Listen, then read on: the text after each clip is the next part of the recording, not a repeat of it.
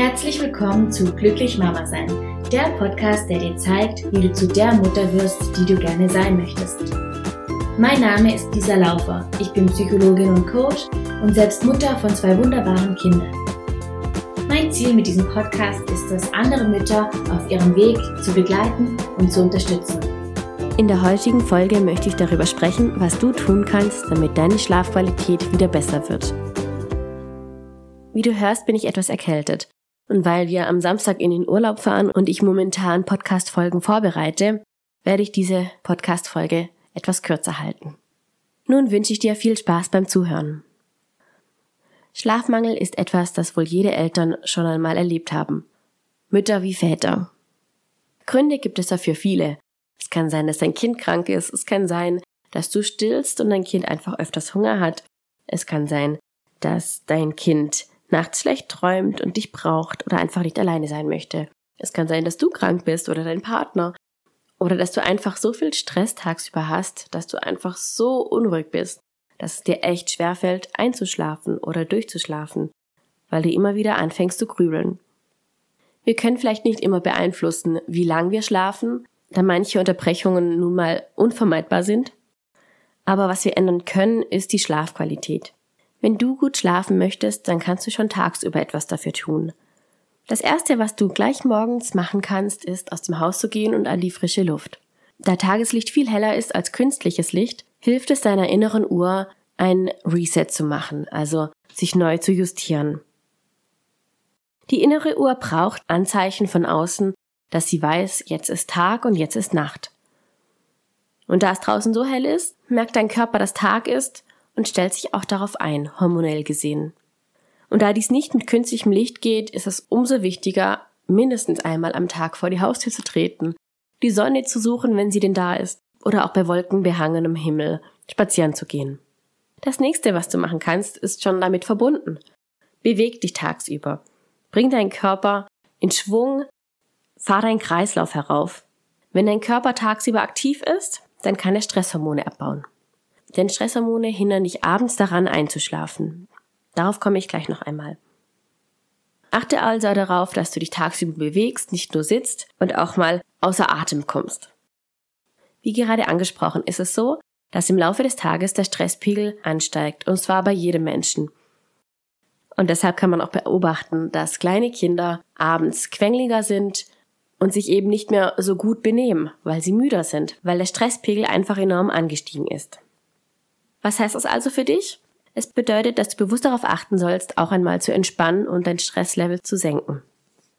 Wie du das machen kannst?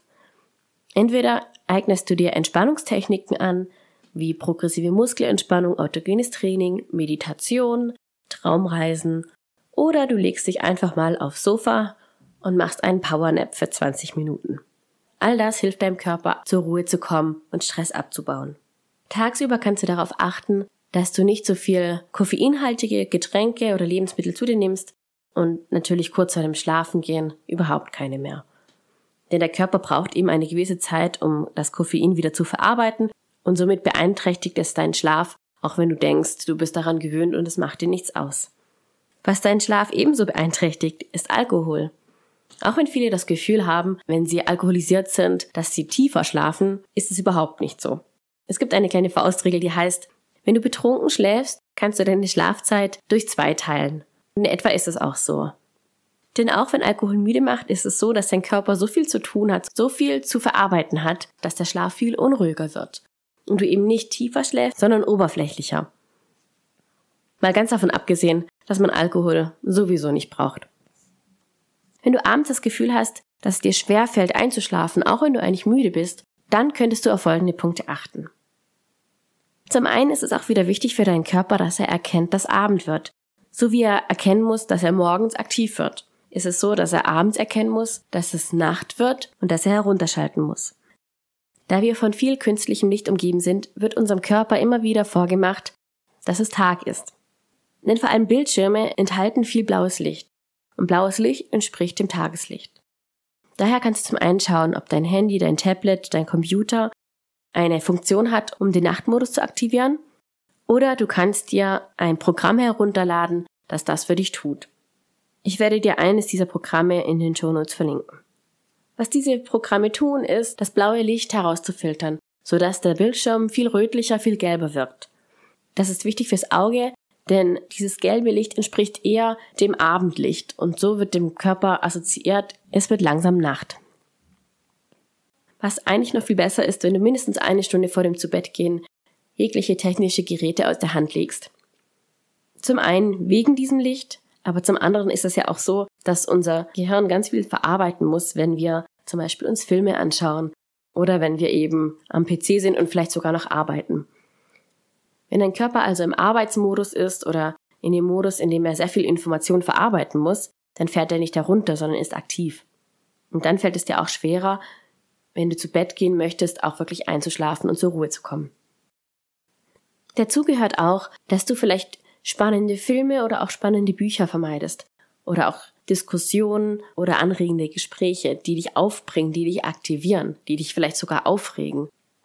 Denn dadurch fährt dein Körper logischerweise nicht herunter, sondern wird aktiviert. Nun kann es sein, dass dein Kopf trotzdem nicht zur Ruhe kommt, dass du grübelst, dass du Gedanken hast, die dich beschäftigen, dass du Sorgen hast, dass irgendetwas sich in deinem Kopf herumtreibt, das dich eben nicht zur Ruhe kommen lässt. Etwas, das du ausprobieren kannst und das wirklich jeder kann, ist, sich die Gedanken aufzuschreiben. Du kannst es dir so vorstellen. Wenn du deine Gedanken aufschreibst, dann ist es ungefähr so, wie wenn du an deinem PC die Informationen aus dem Arbeitsspeicher herausnimmst und ablegst. Dann werden sie nicht mehr verarbeitet, sondern sind abgelegt, abgespeichert und unser Unterbewusstsein weiß auch so, ich muss mich damit jetzt nicht beschäftigen, es ist sozusagen festgehalten und ich kann mich morgen wieder damit beschäftigen. Wenn du das kennst, dieses ständige Grübeln und dieses Gedankenkarussell in deinem Kopf, dann kannst du dir die nächste Folge anhören, die sich damit beschäftigen wird. Bevor du nun zu Bett gehst, scanne einmal dein Schlafzimmer. Um gut schlafen zu können, braucht es auch hier ein paar Bedingungen. Zum einen ist es natürlich empfehlenswert, dass es leise ist. Wenn du nun an einer vielbefahrenen Straße lebst, dann hast du die Wahl, entweder du lässt das Fenster offen und Luft kommt rein oder du machst es zu und es ist leise. Wenn es in deiner Umgebung aber ruhig ist, würde ich dir wirklich empfehlen, das Fenster offen zu lassen und frische Luft hereinzulassen. Denn wir schlafen am besten in einem kühlen Raum mit ungefähr 16 bis 18 Grad. Was natürlich auch hilft, ist, dass es dunkel ist. Wenn du einen Rollladen hast oder Jalousien, dann zieh sie zu. Denn wenn du von Licht umgeben ist, ist es für deinen Körper viel, viel schwieriger einzuschlafen. Da ab einer gewissen Luxzahl dein Körper eben auf Aktivität eingestellt ist. Und somit wirst du daran gehindert, tief und fest zu schlafen. Ein dunkler Raum ist daher wirklich empfehlenswert. Zu guter Letzt kannst du dir noch eine Sache überlegen. Was tust du in deinem Schlafzimmer? Damit meine ich jetzt, Steht ein Fernseher in deinem Schlafzimmer? Liest du in deinem Schlafzimmer? Isst du in deinem Schlafzimmer? Ist dein Schlafzimmer vielleicht auch dein Wohnzimmer? Denn wenn das so ist, dann möchte ich dich auf etwas hinweisen. Und zwar assoziieren wir mit unserem Umfeld auch die Tätigkeit, die wir darin tun. Das bedeutet, wenn du in deinem Bett isst oder lernst, dann wirst du in deinem Bett vielleicht Hunger bekommen oder bist unruhiger und rufst sozusagen die Informationen ab, die du tagsüber gelernt hast. Wenn du aber in deinem Schlafzimmer wirklich nur schläfst, dann versteht dein Körper, ich bin jetzt im Schlafzimmer, im Schlafzimmer schlafe ich, mein Körper fährt jetzt herunter und das Einschlafen fällt dem Körper somit viel leichter. Und wenn du dann schließlich eingeschlafen bist, dann hoffe ich natürlich, dass du auch durchschlafen kannst. Denn für die Unterbrechungen, die vielleicht von unseren Kindern kommen, können wir meistens leider nichts tun. Ich fasse dir nochmal kurz zusammen, welche Punkte du beachten kannst. Geh am besten morgens gleich vor die Haustür, damit deine innere Uhr sich anpassen kann und weiß, dass es Tag ist. Bewege dich im Laufe des Tages, bring deinen Puls hoch, treibe Sport, damit dein Stresslevel abgebaut wird. Dafür kannst du auch Entspannungstechniken einsetzen, damit Stresshormone abgebaut werden. Vor dem Zubettgehen kannst du dich darum kümmern, dass deine technischen Geräte die blauen Lichter abschalten, herausfiltern und dass du sie vielleicht sogar ein bis zwei Stunden vor dem Schlafengehen weglegst. Wenn du Einschlafprobleme hast und abends unruhig bist, dann solltest du auch darauf achten, keine spannenden Filme zu schauen oder Bücher zu lesen, keine anregenden oder aufregenden Gespräche mehr zu führen und zu schauen, dass der Geist auch zur Ruhe kommt. Wenn du Probleme mit deinem Gedankenkarussell hast, Wenn dich Sorgen und Probleme beschäftigen und du grübelst, dann nehme dir einen Stift und ein Papier und schreibe diese Gedanken auf. Denn so kann dein Geist eher zur Ruhe kommen. Dein Schlafzimmer kannst du danach scannen, dass es ruhig ist, kühl, dunkel und dass im Schlafzimmer wirklich nur Aktivitäten durchgeführt werden, die wirklich zum Schlafen gehören. So, nun wünsche ich dir eine gute Nacht, auch wenn du jetzt noch nicht zu Bett gehst. Und ich danke dir für dein Verständnis, dass ich diese Woche etwas erkältet klinge. Ich wünsche dir eine schöne Woche.